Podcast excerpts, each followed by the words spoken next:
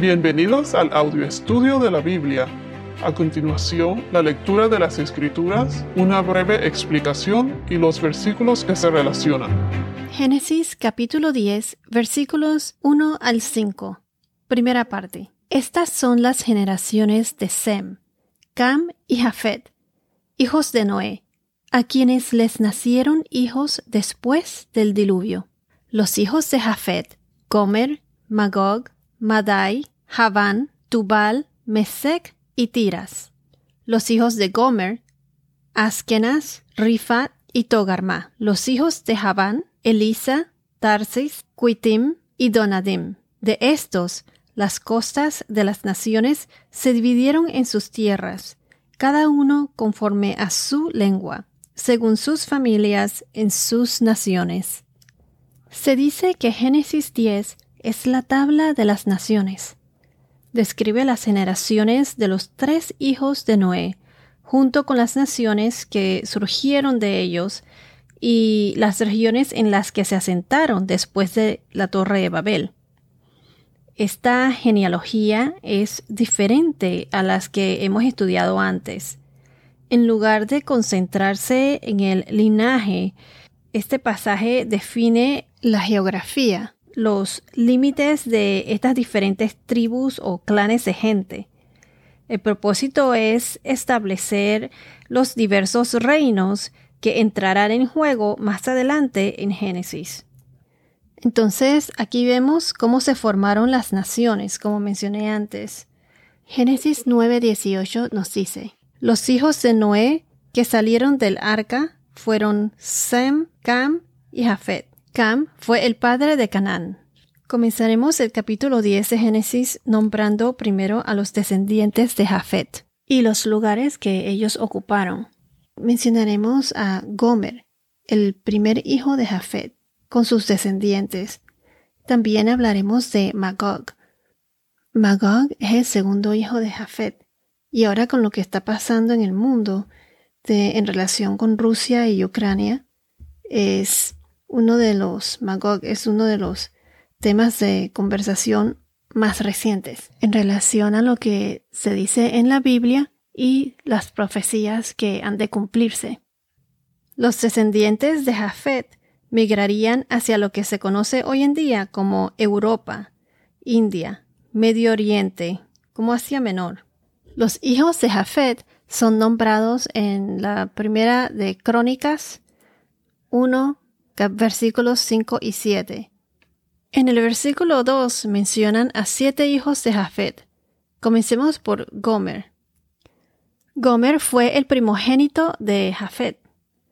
A Gomer se les conoce por las inscripciones asirias, como Gamir o Gimirri, y por la literatura griega, como son los cimerios. Los cimerios se establecieron a lo largo del Danubio y el Rin. En el versículo 3 mencionan los tres hijos de Gomer, Askenaz, Rifa y Togarma. Los descendientes de Gomer emigraron al occidente, hacia lo que ahora es Francia y España. Por muchos siglos, Francia fue llamada Galia a causa de los descendientes de Gomer, los galos. Gomer también fue el nombre de una mujer que fue una esposa infiel del profeta Oseas. Fue por orden de Dios que Oseas se casó con Gomer. El adulterio de Gomer se convirtió en un símbolo de la infidelidad de Israel a Dios. Pero esto lo veremos más adelante. Nada más quería mencionar que tiene el mismo nombre, pero no es la misma persona. Y ya que estamos hablando de Gomer, vamos a hablar de los tres hijos que se mencionan en el versículo 3. Askenas, Rifat y Togarma. Comencemos con Askenas. Desde la Edad Media, en Alemania, el judaísmo askenaítico se refiere a los judíos alemanes y polacos, con su dialecto judío alemán es el origen de el término judíos askenazi. Se relaciona con los escitas, los eslavos, Su tierra fue el sur de Rusia. Askenas es la palabra hebrea para Alemania. Y como podremos notar a lo largo de Génesis 10, los nombres de los hijos o los descendientes van eh, siendo los nombres de las tierras en donde se establecen. Y de ahí pues se formaron las naciones, los diferentes grupos étnicos con sus propias lenguas, etc. Ahora, el segundo hijo de Gomer fue Rifat. En español se deletrea R y latina F A T. Se dice que este se identifica con la Paflagonia de la antigüedad, pero es debatible. Según el diccionario enciclopédico de la Biblia teológica, la única referencia histórica a sus descendientes las hace Josefo. ¿Y quién fue Josefo? Josefo fue un historiador judío de la antigüedad. Josefo asegura que a los primeros habitantes de Paflagonia, una región que estaba junto al litoral meridional del Mar Negro en el Asia Menor noroccidental. Entonces, como decía, a esos primeros habitantes de la Paflagonia se les llamaba rifateos. Algunos investigadores también vinculan el nombre con el río Rebas, situado más por la región del Bósforo. Quiero recalcar que en unos escritos dice Rifat y en otros dice Difat. En el texto hebreo masorético dice Difat en la Septuaginta griega, la Vulgata latina y otros 30 manuscritos hebreos leen Rifat. Lo que quiero decir es que es el mismo nombre, la R y la D son intercambiables. Quiero hacer una pausa para explicar qué es la Septuaginta griega. Es una recopilación de los libros sagrados hebreos y arameos, traducida al griego koiné, que era la lengua popular, distinta del griego clásico que se utilizaba en ese momento. También se le suele llamar Biblia griega o Biblia de los 70. Si vamos a 1 Crónicas 1.6, el primer libro de las Crónicas, capítulo 1, versículo 6, dice, los hijos de Gomer fueron Askenas, Difat y Togarma. Lo que quiero decir es que no es ningún error, sino que las letras son intercambiables, la R y la D. De los hijos de Gomer ya mencionamos a Askenas y a Rifat o Difat y ahora el otro es Togarma, que es, ah, que es Armenia, Turquía y Turquestán. Si vamos a Ezequiel capítulo 27 versículo 14, Ezequiel 27 14 nos dice, los de Bet Togarma daban caballos y corceles de guerra y mulos por tus mercancías. Se dice que Togarma era el lugar del que Tiro obtenía caballos y corceles y mulos, a cambio de ciertos artículos. El mismo profeta incluye a Togarma entre los aliados de Gog de Magog y ubica la región en las partes más remotas del norte. Si vamos a Ezequiel capítulo 38 versículo 6, Ezequiel capítulo 38 versículo 6 dice, Gomer con todas sus tropas, Bet Togarma, de las partes remotas del norte, con todas sus tropas, muchos pueblos están contigo. Entonces, varios comentaristas relacionan a Togarma con los armenios. Según algunos escritos de la antigua Grecia, los armenios alcanzaron renombre por sus caballos y sus mulos.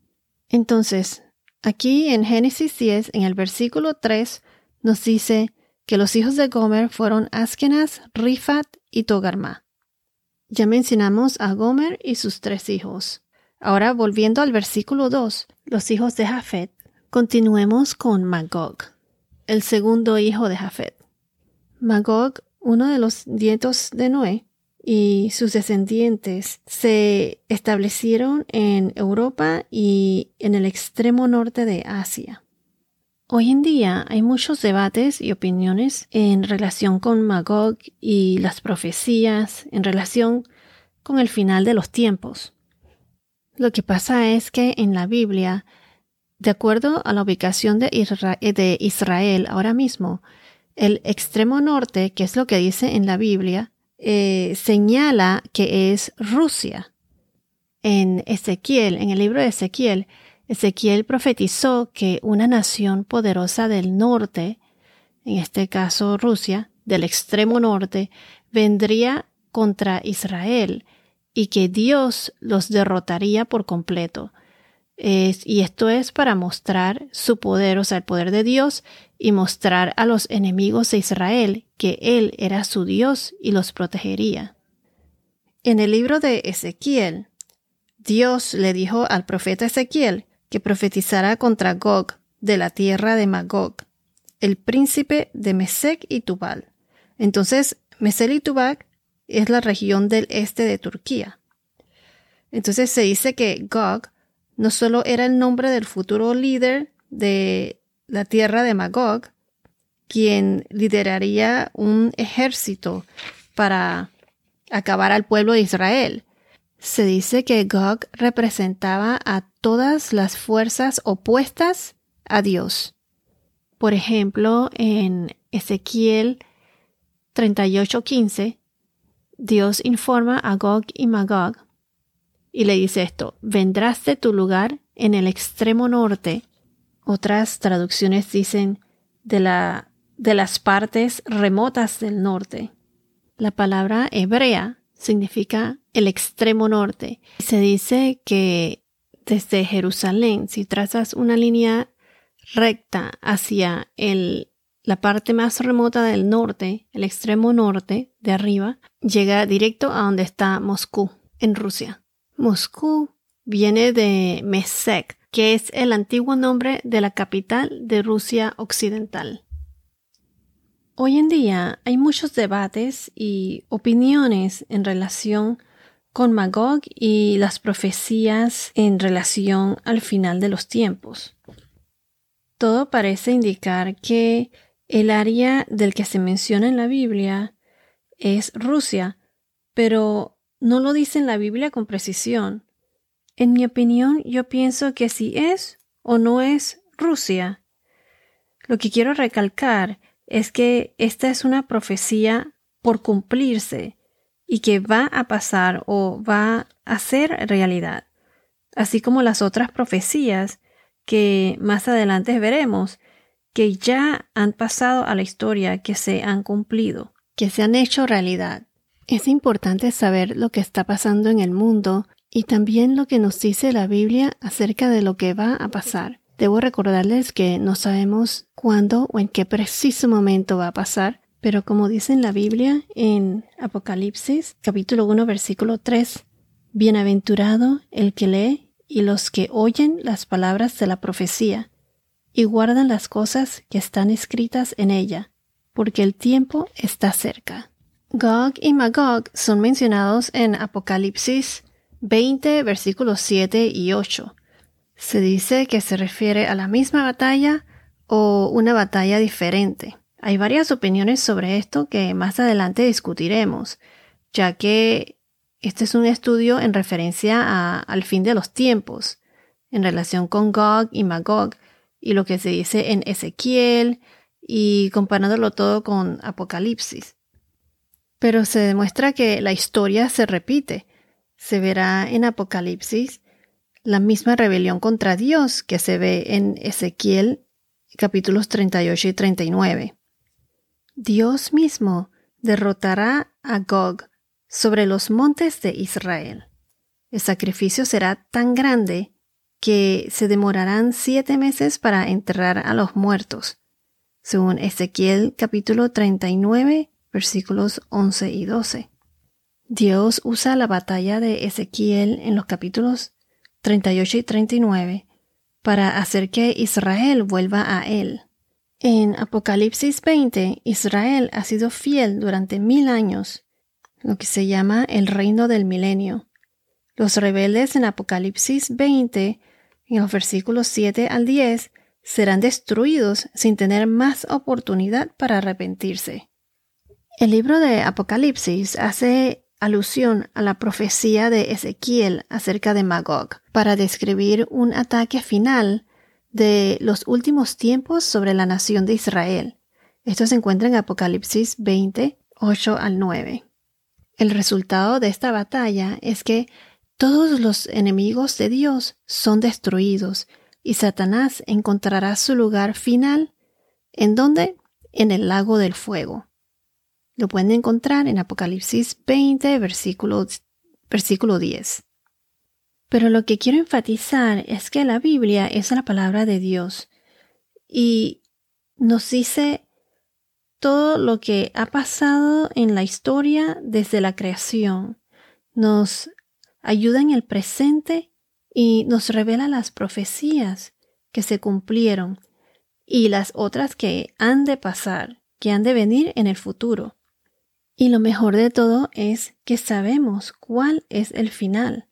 La Biblia nos dice quién es victorioso. Al final, Dios es victorioso. Dios revela el fin desde el principio. Continuaremos en nuestro próximo podcast pero quiero finalizar leyéndoles Isaías capítulo 46 versículos 8 al 10. Isaías 46, 8 al 10. Acuérdense de esto y estén confiados. Póngalo en su corazón, transgresores. Acuérdense de las cosas anteriores ya pasadas, porque yo soy Dios y no hay otro.